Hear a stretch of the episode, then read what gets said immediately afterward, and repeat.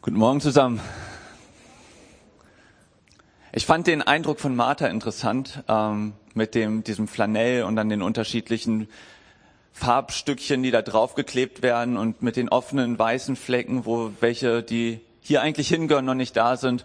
Und ich hatte, bevor sie das gesagt hat, auch so den Eindruck, hm, da sind auch noch so ein paar, die sitzen hier schon, aber die sind so ein bisschen ausgeblichen über die Zeit. Da ist die Strahlkraft ein bisschen verloren gegangen. Und ich wünsche mir, dass ihr heute Morgen so ein bisschen Strahlkraft von Gott zurückbekommt. Aber dafür brauche ich euch, okay? Steht mal kurz auf. Genau, ihr standet eben schon, aber so ein bisschen Bewegung ähm, tut ja nicht schlecht. Äh, tut, äh, genau, also nehmt mal euren rechten Arm hoch. Genau, ihr müsst denken, ne, das ist mein rechter. So, na, genau, den linken. Super macht ihr das. Und jetzt dreht ihr euch einmal. Okay, und jetzt dürft ihr euch wieder hinsetzen. Ah, ihr hättet gern noch weitergemacht. Vielleicht können wir mal so eine Gemeindesportstunde irgendwann mal ins Leben rufen. Okay, ihr denkt euch jetzt auch so, ey Aaron, was wolltest du jetzt mir damit sagen? Ne? Ich will euch damit eine Sache mitgeben. Ich bereite mich wirklich so nach bestem Wissen und Gewissen hier vorne vor, aber ich bin nicht perfekt und ich mache Fehler. Okay? Und ihr kommt hier hin und setzt euch jetzt hier hin und hört mir zu. Und ich mit dem Mikro hab wie ihr gerade gesehen habt, relativ viel Einfluss auf euch, oder? Ich sage was und ihr macht es. Ihr habt nicht drüber nachgedacht, oder? Ihr dachtet, ja, okay, ein bisschen Spaß klingt lustig.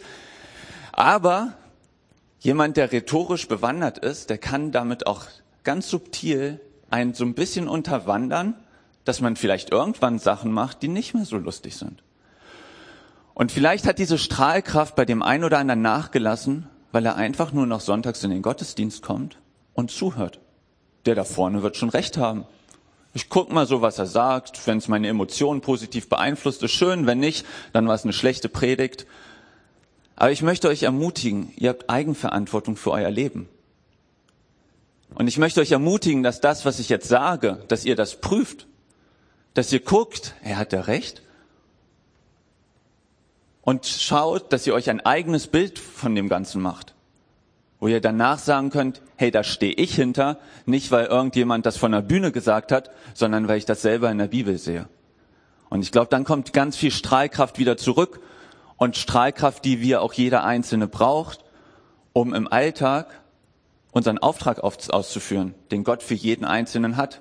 Der kann unterschiedlich sein, aber im Kern geht es darum, dass wir strahlen und ein Licht sind für diese Welt. Und dass wir einen Unterschied machen, da wo Gott uns eingesetzt hat. Und dafür brauchen wir einfach diese Eigenverantwortung, dass wir schauen, wie wir strahlen können oder Jesus durch uns, besser gesagt. Genau, so viel zum Thema Eigenverantwortung und den Auftrag, den jeder von uns hat. Und jetzt können wir in die Predigt starten. Ich habe eine Frage für euch mitgebracht. Wie gut kennst du dich selber? Überlegt mal so ein paar Sekunden, das ist eine Frage, die man vielleicht auch nicht so mal aus dem Bauch heraus beantwortet und gebt euch eine Prozentzahl von 0 bis 100. Wie gut kennt ihr euch selber? Eigenverantwortung, denkt selbst drüber nach. Ich kann euch keine Antwort geben auf die Frage.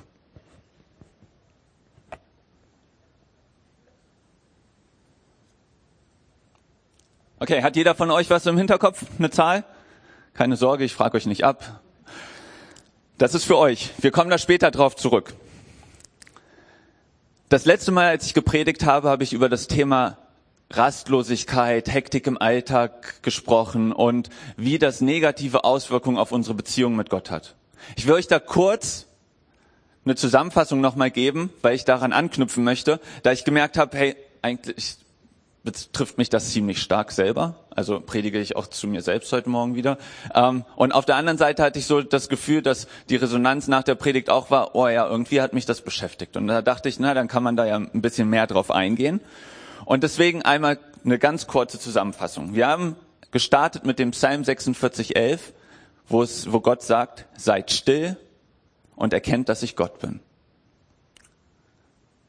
Und das ist häufig im starken Gegensatz zu dem, wie unsere Gesellschaft gerade funktioniert und wir meistens ja auch, weil wir durch das Leben hasten wie durch so ein Hamsterrad und dann denken jetzt, boah, 2023 fast vorbei und so weiter, habe ich ja letztes Mal schon gesagt. Und das hat einen negativen Einfluss, weil dadurch entsteht so ein Kreislauf. Wir sind gehetzt. Durch die Hetze im Alltag schieben wir Gott an Rand und packen ihn da in die freien Spots, die wir haben wenn wir welche haben. Und das führt natürlich dazu, dass unsere Beziehung weniger wird, wenn das bei uns so ist. Wir hören Gottes Stimme schlechter, wir sind ein bisschen distanziert und dadurch natürlich offener für wieder mehr Hetze, weil wir uns halt im Alltag des ähm, unserer Kultur so weiter bewegen. Und das ist eine gefährliche Situation. Und in diese Situation spricht Jesus, hat Jesus vor 2000 Jahren schon gesprochen, indem er sagt, hey, kommt zu mir, all ihr mühselig und Beladenen, denn er will unsere, uns Ruhe geben oder dass wir bei ihm Ruhe finden für unsere Seelen und er möchte uns erquicken. Und dann sagt er in dem Zusammenhang noch sowas wie, mein Joch ist leicht. Okay, was hat's mit diesem Joch auf sich? Habe ich damals schon gesagt, aber jetzt nochmal zur Wiederholung. Das war eine Redewendung in der damaligen Zeit, wo jeder Rabbi, also jeder, der gesagt hat, er legt die Tore aus und hat seine Jünger, die ihm folgen und die lernen das von ihm, hatte ein Joch und das Joch hieß nichts anderes. Das ist meine Art und Weise, wie ich die Bibel oder damals die Tora interpretiere und so lebe ich das aus. Und Jesus sagt, okay, du bist in einer schwierigen Situation. Ich helfe dir nicht, dass die Situation auf einmal Friede, Freude ist, aber ich helfe dir, da durchzukommen in einem Ruhe, in einer Ruhe und in einer Freude, weil ich dir zeige, wie es funktioniert. So, und wir sind ja heutzutage, wir sagen, wir sind Jünger von Jesus, ja. Und Jünger von Jesus gucken auf Jesus, schauen, wie er was gemacht hat und versuchen sich das abzugucken, damit wir es genauso machen.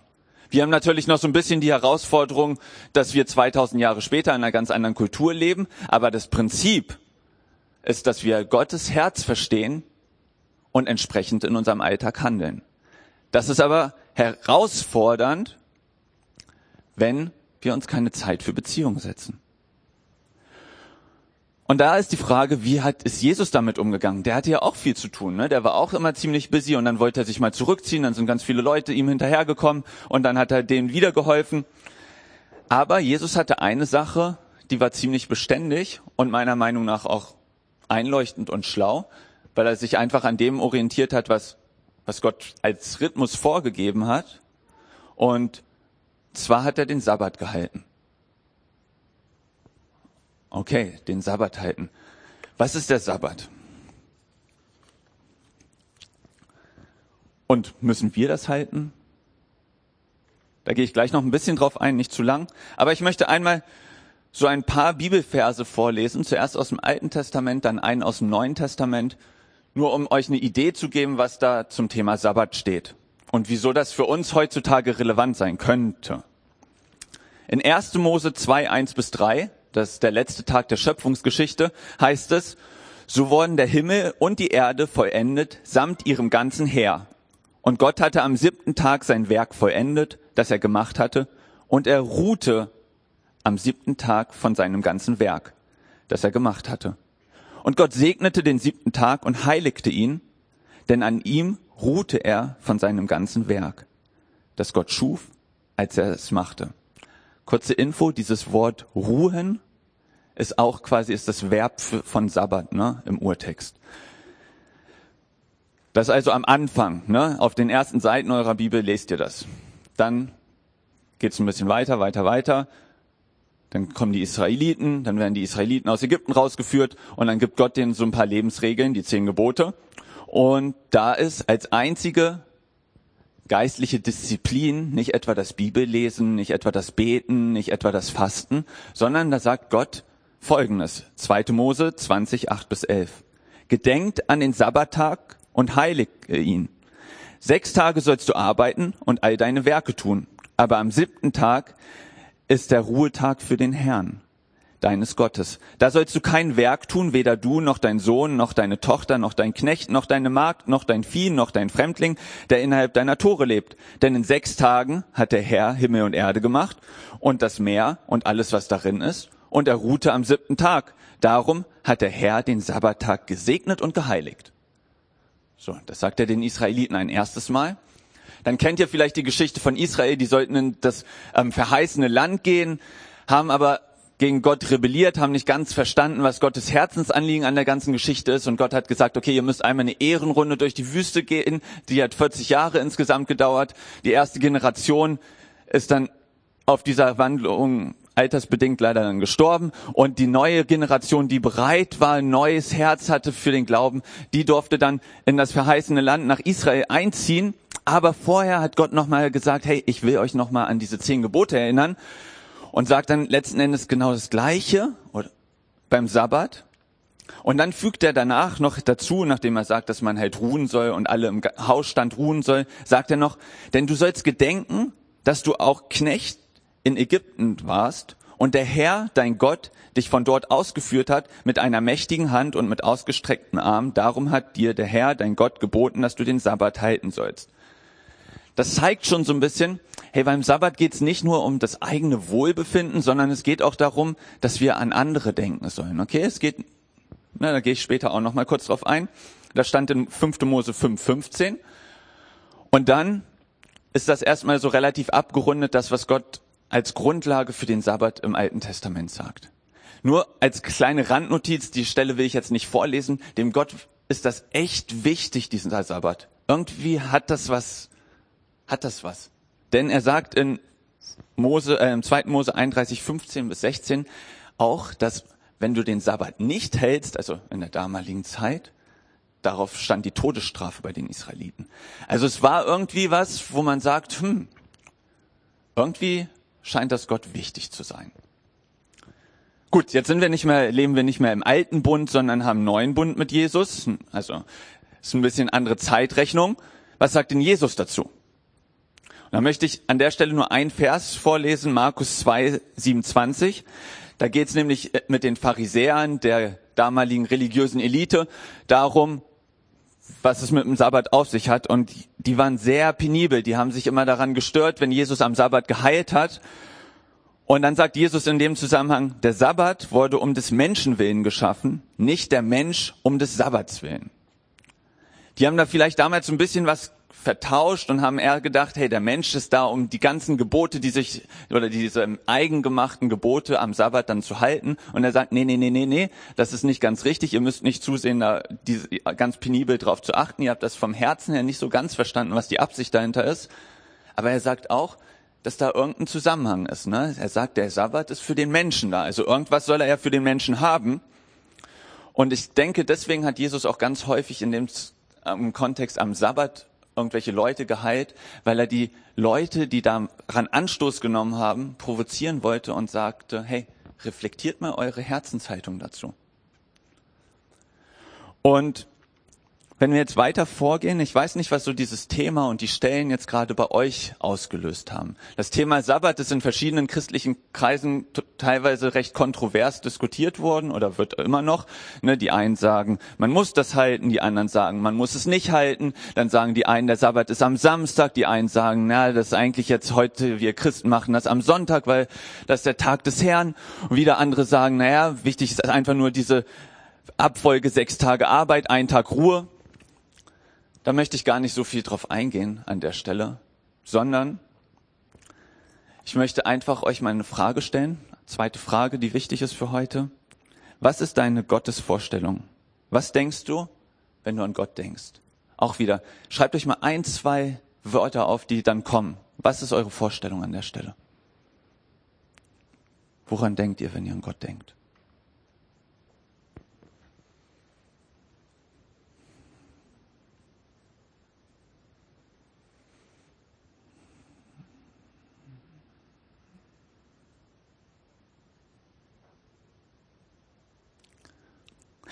Gut. Ich hoffe, ihr habt alle was. Ihr merkt schon, ich versuche euch so ein bisschen mit reinzunehmen, ne? Eigenverantwortung und so, Erinnerung, ähm, damit wir alle ganz hell leuchten und uns ein eigenes Bild machen. Das Ding ist, abhängig von unserer Gottesvorstellung gehen wir vielleicht auch an diese Sache ran. Ne? Wenn wir in Gott denjenigen sehen, der so ein knauseriger, alter, graubärtiger Mann ist, der einfach nur immer mit erhobenem Finger da rumläuft und der ganz immer schimpft und kontrolliert und so, dann denken wir beim Sabbat vielleicht auch an diese Stelle, hä, Müssen wir jetzt hier wieder was Gesetzliches halten? Okay, wir dürfen keine Fehler machen. Wenn wir Fehler machen, dann kriegen wir einen auf den Deckel. Oder gehen wir da so ein bisschen rein, hey, Gott ist so ein liebender, wohlwollender Vater, der es gut mit uns meint, der uns vielleicht auch mal eine Konsequenz spüren lässt, wenn wir was nicht gescheit gemacht haben, aber aus einer Liebe heraus. Ich muss an der Stelle immer daran denken, ich bin ja jetzt Vater seit dreieinhalb Jahren und wenn der Elia mal rumläuft und ich weiß, hey, der macht jetzt was, das wird ihm gleich wehtun. Und ich weiß aber, das wird ihm nicht das Leben nehmen oder eine schwerwiegende Verletzung mit sich bringen, dann sage ich, okay, dann darf er mal seine Erfahrung machen. Ne? So. Aber wenn er jetzt auf eine voll befahrene Straße zuläuft, es war letztens stand ich mit ihm an der Ampel und er versteht das mit Rot und Grün eigentlich ganz gut. Und er stand da mit seinem Laufrad neben mir. Und keine Ahnung, was da in ihn gefahren ist. Auf einmal fährt er los. Und ich dachte, das kannst du nicht machen und habe ihn halt schnell festgehalten. So, und ich glaube, also in der Bibel ist ja auch häufig dieses Bild Vater und Sohn. Und ich als sehr beschränkter Vater meint schon echt ganz gut mit meinem kleinen Sohn. Und wie viel besser meint es unser Herr im Himmel mit uns? Und aus dieser Perspektive möchte ich euch mal ermutigen, auf dieses Thema Sabbat zu schauen. Egal, ob das jetzt gesetzlich gehalten werden muss oder nicht, aber wenn Gott da so viel hineinlegt und so viel darüber spricht, wie wichtig ihm das ist, kann es einfach sein, dass er uns besser kennt als wir? Kann es vielleicht sein, dass er besser weiß, was gut für uns ist, als wir das selber wissen? Und damit wieder so einmal kurz zu der Frage zurück, wie gut kennst du dich selber? Als ich die Frage gehört habe, ich habe die am Montag gehört, ich habe ein Ehepaar besucht ähm, und da hat mir der Mann dann so diese Frage gestellt und ich dachte so, wow, die ist gut. Was würde ich mir denn geben? Und irgendwie bin ich so bei zehn Prozent gelandet, weil ich so dachte, boah, ich glaube, der Gott hat, sieht noch wesentlich mehr in mir, als ich das gerade tue. Und in dem Zusammenhang war dann natürlich die zweite Frage, hey, wie kann ich mich denn besser kennenlernen? Wie kann ich denn mehr darüber wissen, was eigentlich in mir ist alles? Und die Antwort, die ich mir gegeben habe, war, hey, in Gottes Gegenwart kann ich das. Weil, in, weißt du, wenn ihr wen habt, der einen Roboter entwickelt, ne, und mit dem Roboter ist irgendwas verkehrt, zu wem gehst du? Zu dem Entwickler, weil der eigentlich alles genau weiß, ne?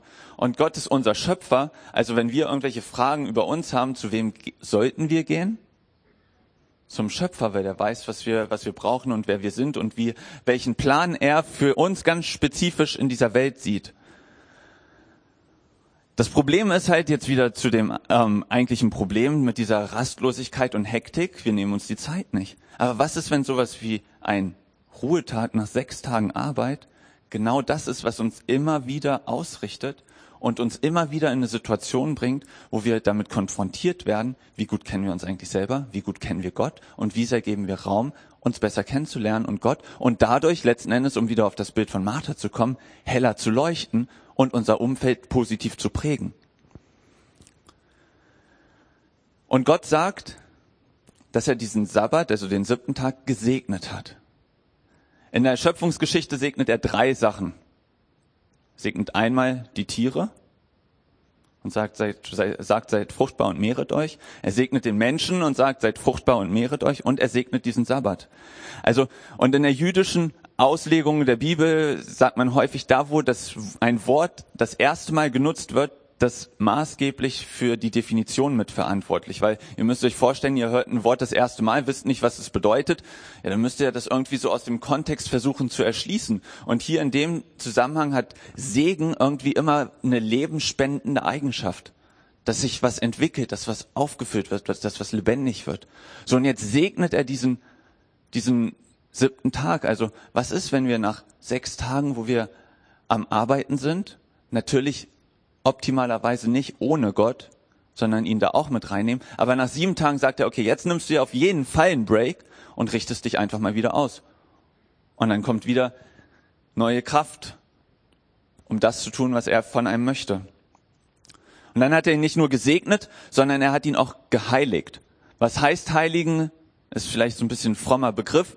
Heiligen ist eigentlich nichts anderes als etwas absondern, etwas anders als der Rest zu haben. Das heißt, wenn wir wieder bei dem, bei der Sieben-Tage-Woche sind, sechs Tage sind auf eine Art und Weise da und der siebte Tag ist was Besonderes.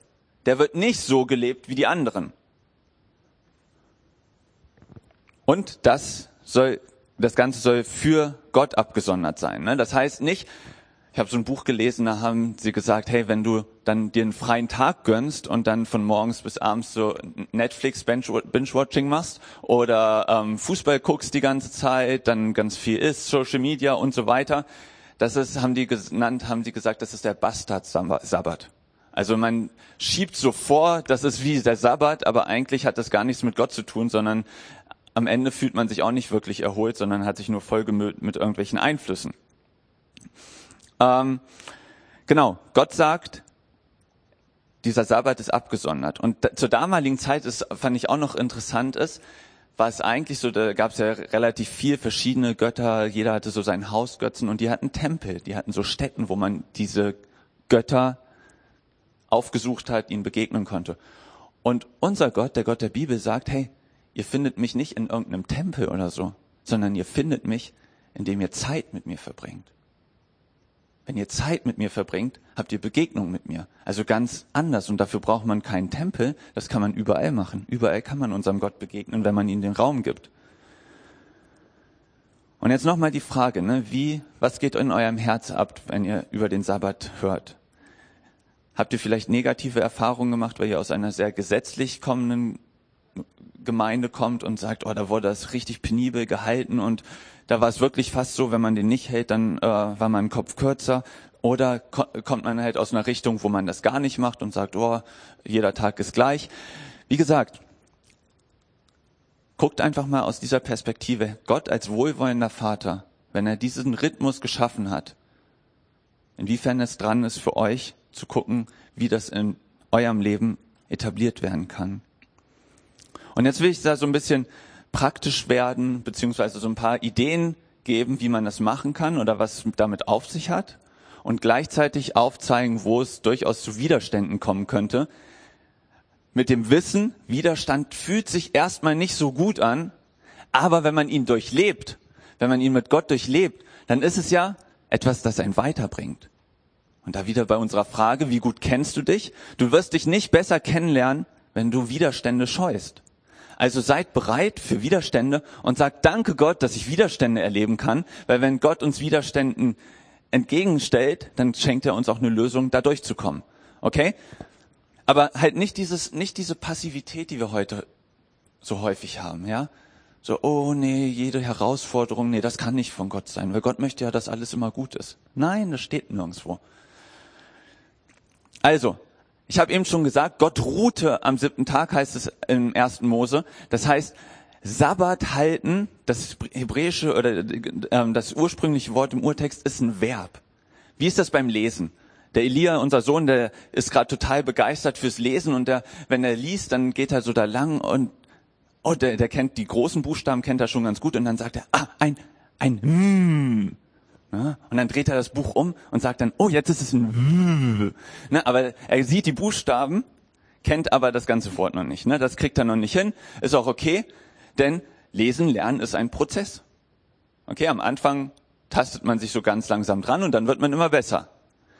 Genauso ist es beim Sabbat halten. Das ist ein Verb, das muss man tun. Man muss lernen, in diese Ruhe für Gott zu kommen. Und wenn das am Anfang ein bisschen herausfordernd ist, ist es gut. Widerstände sind gut, um zu wachsen, ja.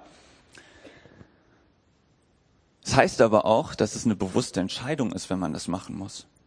Also ne, der Sabbat fällt nicht so vom Himmel, dieses Ruhen, wie es da gemeint ist, das Ruhen für Gott, das passiert nicht einfach so, sondern ihr müsst das aktiv tun. Das nimmt euch keiner ab. Eigenverantwortung. So, und jetzt ist natürlich die Frage, was bedeutet dieses Sabbat auf Deutsch jetzt eigentlich? Ne? Es ist ja schön, dass wir da dieses Wort Shabbat jetzt ein bisschen äh, angeguckt haben. Das ist ein Verb, ist es auch schön. Es wird mit vier Punkten übersetzt. Es kann einmal sein, mit etwas aufhören, also etwas stoppen, innehalten, Ruhe, Freude, sich freuen und genießen. Und das alles für Gott, also da fließt da irgendwie auch das Anbeten in das Ganze mit rein. So, und jetzt will ich einmal auf die verschiedenen Punkte kurz eingehen. Stopp, aufhören. am Sabbat sollen wir irgendwie stoppen. Ne? Wir haben eben schon gehört, ne? der Sabbat ist geheiligt. Das soll irgendwie anders sein als von den sechs anderen Tagen. Das heißt nicht irgendwie abends mal kurz noch bei den E-Mails reingucken und sagen, ja, das mache ich gleich, noch, äh, das mache ich noch mal schnell. Oder man, ähm, ja, man nimmt einfach die ganzen Sachen, die man unter der Woche macht und nicht geschafft hat, damit rein und sagt, oh, hier habe ich so meinen Puffer. Das ist damit nicht gemeint sondern es wirklich Stopp und Abgrenzen. Und genau da ist so ein bisschen auch die Herausforderung, dass das total entgegengesetzt zu dem ist, wie es in unserer Kultur gerade gelebt wird. Ne? Du, du bist, was du tust, ist ja so ein Spruch. Ne? Also du definierst dich häufig durch deine Arbeit. Wer bist du denn, wenn du auf einmal einen Tag nicht arbeitest? Bist du ein Faulenzer? Bist du ein Nichtsnutz? Ich habe das Gefühl, dass das den einen oder anderen gerade vielleicht ein bisschen anspricht und herausfordert und das ist gut so. Wenn du das Gefühl hast, du definierst dich durch deine Arbeit, dann frag doch mal Gott, hey, wie siehst du mich eigentlich? Wie willst du mich definieren? Ich will mich besser kennenlernen. Und natürlich bringt ja Arbeit auch so eine gewisse soziale Anerkennung, ne? wenn man irgendeine gute Position hat. Oh, der ist was, der hat was zu was gebracht. Ich habe das, glaube ich, schon mal erzählt, weiß ich gar nicht. Ich habe lange Handball gespielt und als ich aufgehört habe, boah, da war ich auch an so einer Stelle, ne? Da meine ganze Familie war immer da, alle im Dorf kannten einem und dann wurde man so gegrüßt und so. Und dann habe ich das auf einmal nicht mehr gemacht und dann war ich auch an so einem Punkt. Huh, wer bin ich eigentlich, wenn ich das nicht mehr mache? Worüber definiere ich mich denn eigentlich? Und an so einem Tag, wo man dann stoppen soll und sagt, das, was ich sonst mache, lasse ich jetzt mal sein. Uh, da wird man mit solchen Sachen konfrontiert.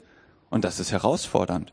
Und dann sagt man vielleicht an der Stelle, na ja, ne, also wenn ich abends unter der Woche sage, ich setze mich mal kurz ein bisschen hin, und was holt man dann raus gerne? Das Handy holt man raus und ist so bei Insta oder YouTube und so und guckt da mal.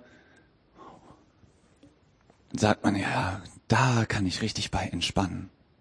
Und da ist natürlich die zweite Herausforderung, nur weil wir ein Verlangen haben, auf diese Art und Weise zu entspannen, weil wir uns das so antrainiert haben, heißt das nicht, dass das das tiefe Verlangen ist, was eigentlich in uns ist, sondern es ist einfach wie so ein Deckel, der oben drauf liegt, der uns davon hin abhält, das zu machen, was wir eigentlich wollen, nämlich einfach mal zu sagen, stopp, und jetzt bin ich bei Gott. Das ist das Stoppen, das Aufhören und das, was herausfordernd sein kann. Wie gesagt, ich gebe euch einfach so ein paar Punkte und ihr müsst jetzt auch wieder Eigenverantwortung schauen, hey, wo bin ich herausgefordert? Ne? Dem einen mag das ganz leicht fallen, da zu stoppen und der andere sagt, boah, es fordert mich echt heraus. Das nächste ist innehalten. Also wirklich nicht nur Stopp von dem Sachen machen, die man am, in den sechs Tagen macht und dann am siebten Tag die, den Rasen zu Hause mähen und dann die Sachen zu Hause aufräumen, weil das hat man die sechs, sechs anderen Tage nicht geschafft, sondern wirklich innehalten und zur Ruhe kommen. Und da haben wir das Problem, dass wir häufig, oder zumindest ich, ich kann ja nicht von euch reden, aber ich weiß von mir, man versucht so, ich versuche, boah, gar nicht so leicht, ich versuche von meinen Ängsten so ein bisschen wegzurennen und habe die so im im Rücken und renne und renne. Und vor mir ist wie so, so eine, kennt ihr das, so eine Möhre, die da vor mir herbäumelt, die ich aber niemals erreichen kann, sind so meine Ziele. Und dann laufe ich und stoppe vielleicht mal, weil ich versuche an die Möhre zu kommen und dann pendelt die, dann kann ich einmal kurz reinbeißen, krieg so ein kleines Stückchen davon ab. Aber letzten Endes ist der Wunsch nach mehr immer da. Also ich weiß nicht, wie ihr euch das, wie das bei euch ist, aber meistens ist es, wenn man sich was wünscht und dann hat man es, dann ist es erstmal cool, aber relativ schnell kommt auch wieder was Neues, was man sich wünscht. Ne? Also das ist wie so ein endloser Kreislauf. Hinter mir sind die Ängste, denen ich mich nicht stellen möchte. Und vor mir sind die Wünsche, die ich habe, die vielleicht auch durch Werbung und ähnliche Sachen künstlich hervorgerufen sind. Und jetzt soll ich innehalten und mich dem Ganzen aussetzen. Ui, da kann es mal herausfordernd sein. Ich weiß nicht, ob ihr euch daran erinnert, als ihr das letzte Mal hier wart bei der Predigt, haben wir fünf Minuten einfach mal Ruhe gehabt. Nichts. Keine Musik im Hintergrund. Einfach nur Ruhe. Keine Sorge, das mache ich jetzt nicht nochmal, aber ihr könnt das zu Hause gerne nochmal machen. Aber da fangen dann an, Gefühle vielleicht hochzukommen, die man unter der Woche nicht zugelassen hat. Und dann ist der Sabbat vielleicht am Anfang gar nicht so freuderfüllt, weil man da erstmal den ganzen Ballast der letzten Wochen, Monate und Jahre aufarbeiten darf, weil man nicht mehr wegläuft, weil man es aushält. Und weil man auch irgendwo damit konfrontiert wird, wie ist denn eigentlich meine Beziehung mit Gott gerade? Wenn man auf einmal diese ganzen negativen Sachen wahrnimmt, fragt man sich vielleicht, hey Gott, wo bist du eigentlich? Und Gott sagt, ich bin hier, aber wo bist du? Und dann darf man da dranbleiben, es sich dem stellen und merken, wie Gott an einem arbeitet, aber nicht nur zum Selbstzweck. Klar, Gott möchte, dass wir fröhlich sind, dass wir glücklich sind, aber Gott möchte auch, dass wir scheinen, damit wir unseren Auftrag wahrnehmen. Okay? Es geht nicht nur um ein Selbst. Also, wir halten inne am Sabbat und stellen uns unseren Widerständen. Mit Gott, nicht alleine. Und jetzt kommt noch eine andere tolle Übersetzung. Nach den ersten zwei, die vielleicht mehr Widerstände ausgelöst haben, ist das, dass unser Herz ein bisschen aufgeht, denn es soll ein Tag der Freude sein. Tag der Freude, wo wir Gott wahrnehmen. Und da ist wieder die Frage von eben, hey, welches Gottesbild habe ich? Habe ich ein Bild von Gott, wo der einfach voller Freude ist? Oder nicht? Was denkt ihr, wie ist Gott? Ist er voller Freude? Hm, für ein verhaltenes Murmeln geht durch die Reihen. Hey, eine, äh, in Galater 5 werden die, wird die Frucht des Geistes beschrieben. Und da ist Freude relativ weit vorne mit dabei. Und Gott sagt im Neuen Testament, im ersten Tes äh, im Philippa 4, 4 bis 7, freut euch alle Zeit. Hey, Gott wird niemals was von uns verlangen, was er nicht selber ist, was wir durch sein Wesen, wenn wir mit ihm Zeit verbringen, nicht erleben werden. Und wer von euch ist nicht gerne mit einer freudigen Person zusammen. Das ist ansteckend. Und wenn ihr euch vorstellt, ihr verbringt einen ganzen Tag mit Gott, für Gott. Hey, früher oder später werdet ihr auch diese Freude haben und ihr könnt die weitergeben und euer Licht fängt an zu leuchten, weil die Leute in eurem Umfeld diese Freude vielleicht nicht haben und sagen, hey, was ist denn bei dir los? Und dann kannst du Zeugnis geben und dann kannst du von Jesus erzählen und dann baust du Gottes Reich es geht nämlich nicht nur um euch selber. Es geht nicht nur darum, dass ihr Freude habt. Gott möchte, dass es uns gut geht, aber nicht nur zum Eigenzweck. Und Freude ist auf der einen Seite ein Gefühl. Natürlich, wenn es alles Friede, Freude ist im Alltag, dann ist schön, ne? dann hat man ja nichts, was, was man zu beanstanden hat. Aber wie ist es denn, wenn das mal nicht so ist? Ja, Gott, dann, also Freude alle, freut euch alle Zeit ist gut, aber wenn das passiert, dann geht es nicht. Ich habe letztens mit einem aus Kenia geredet, der arbeitet in einem der größten Slums in Kenia. Und der hat gesagt, es ist faszinierend, da hat er die glücklichsten Menschen auf der Welt gesehen, die am meisten Freude ausstrahlen. Warum? Er sagt, die freuen sich, wenn sie morgens wach werden und wissen, oh, wir leben noch, wir wurden nicht umgebracht heute Nacht. Danke Gott für einen neuen Tag, den du schenkst wenn die eine Flasche Wasser haben. Boah, danke Gott, dass du uns mit Wasser versorgst. Und das ist halt nicht, also da, der hat gesagt, diese Ausstrahlung, die kann man gar nicht beschreiben. Ne? Und das zeigt uns, dass Gott auch sagt, hey, eure Freude ist nicht abhängig von euren Umständen. Ihr könnt eure Umstände nicht verändern, aber ihr könnt eure Haltung gegenüber der Umstände verändern. Und dann sagt ihr vielleicht wieder, ja Gott, aber das kann ich gar nicht von mir alleine. Und er sagt, ja richtig, deswegen nimm dir Zeit mit mir. Ne, heute haben wir den Fokus auf dem Sabbat, ne, auf diesen einen Tag in der Woche. Aber unter der Woche möchte Gott auch Zeit mit euch verbringen, nur so zur Info. Also, wir haben Freude ist ein Gefühl, es ist ein Charaktermerkmal, ne, das zunimmt, wenn wir nah bei Gott sind und es ist eine Einstellung, wie wir durchs Leben gehen. Und das dürfen wir an diesem Tag üben, einüben, mit Gott zusammen. Und dann sagt er auch noch, Sabbat ist, ihn anzubeten. Es ist ein Tag für Gott. Ich habe eben schon gesagt, ne, es ist nicht einfach nur ein freier Tag, wo wir das machen, worauf wir Bock haben, sondern wo wir sagen, hey Gott, was willst du eigentlich? Und da auch nicht so beschränkt drangehen, dass Gott möchte, dass wir nonstop ähm, Lobpreis machen. Das wir ihn einfach nur zusingen, wie toll er ist, das kann da auch mit dazugehören. Gebetszeit, Bibel lesen ist auch schön und gut. Aber lass uns auch hier wieder mal in die Bibel gucken, an welcher Stelle das Wort anbeten das erste Mal benutzt wurde. und schauen, inwiefern wir daraus was ableiten können, wie wir heutzutage das Anbeten am Sabbat oder halt auch während der Woche leben dürfen. Das erste Mal, dass das Wort Anbeten vorkommt, ist im 1. Mose 22,5. Okay, welche Story ist das? Bestandteil der Geschichte sind Abraham und Isaak. Und Gott sagt zu Abraham, Abraham, ich möchte, dass du gehst und deinen Sohn Isaak opferst. Abraham schluckt, weil er sehr lange auf Isaak gewartet hat, aber sagt, okay Gott, ich gehe. Und dann ziehen sie los, haben ein paar Knechte dabei und dann sagt Abraham irgendwann zu den Knechten, okay, bis hierhin und nicht weiter, jetzt gehen wir zusammen, ich möchte nicht, dass ihr euch das mit anguckt. Und dann sagt er zu den Knechten, wir gehen anbeten.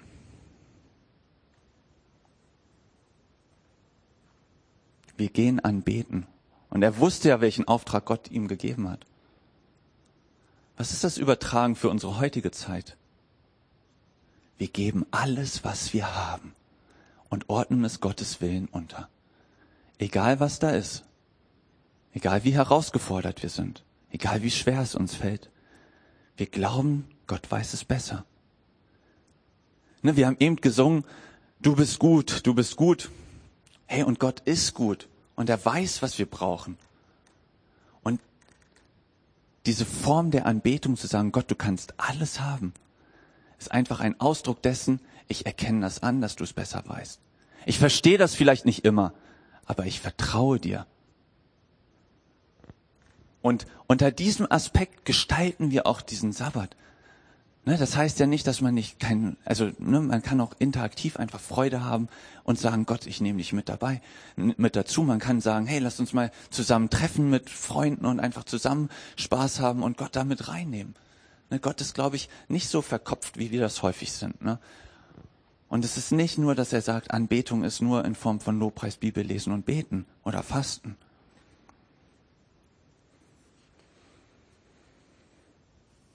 Und jetzt noch einen Punkt an der Stelle, ne, weil es ja um ähm, Anbetung und Freude auch ging.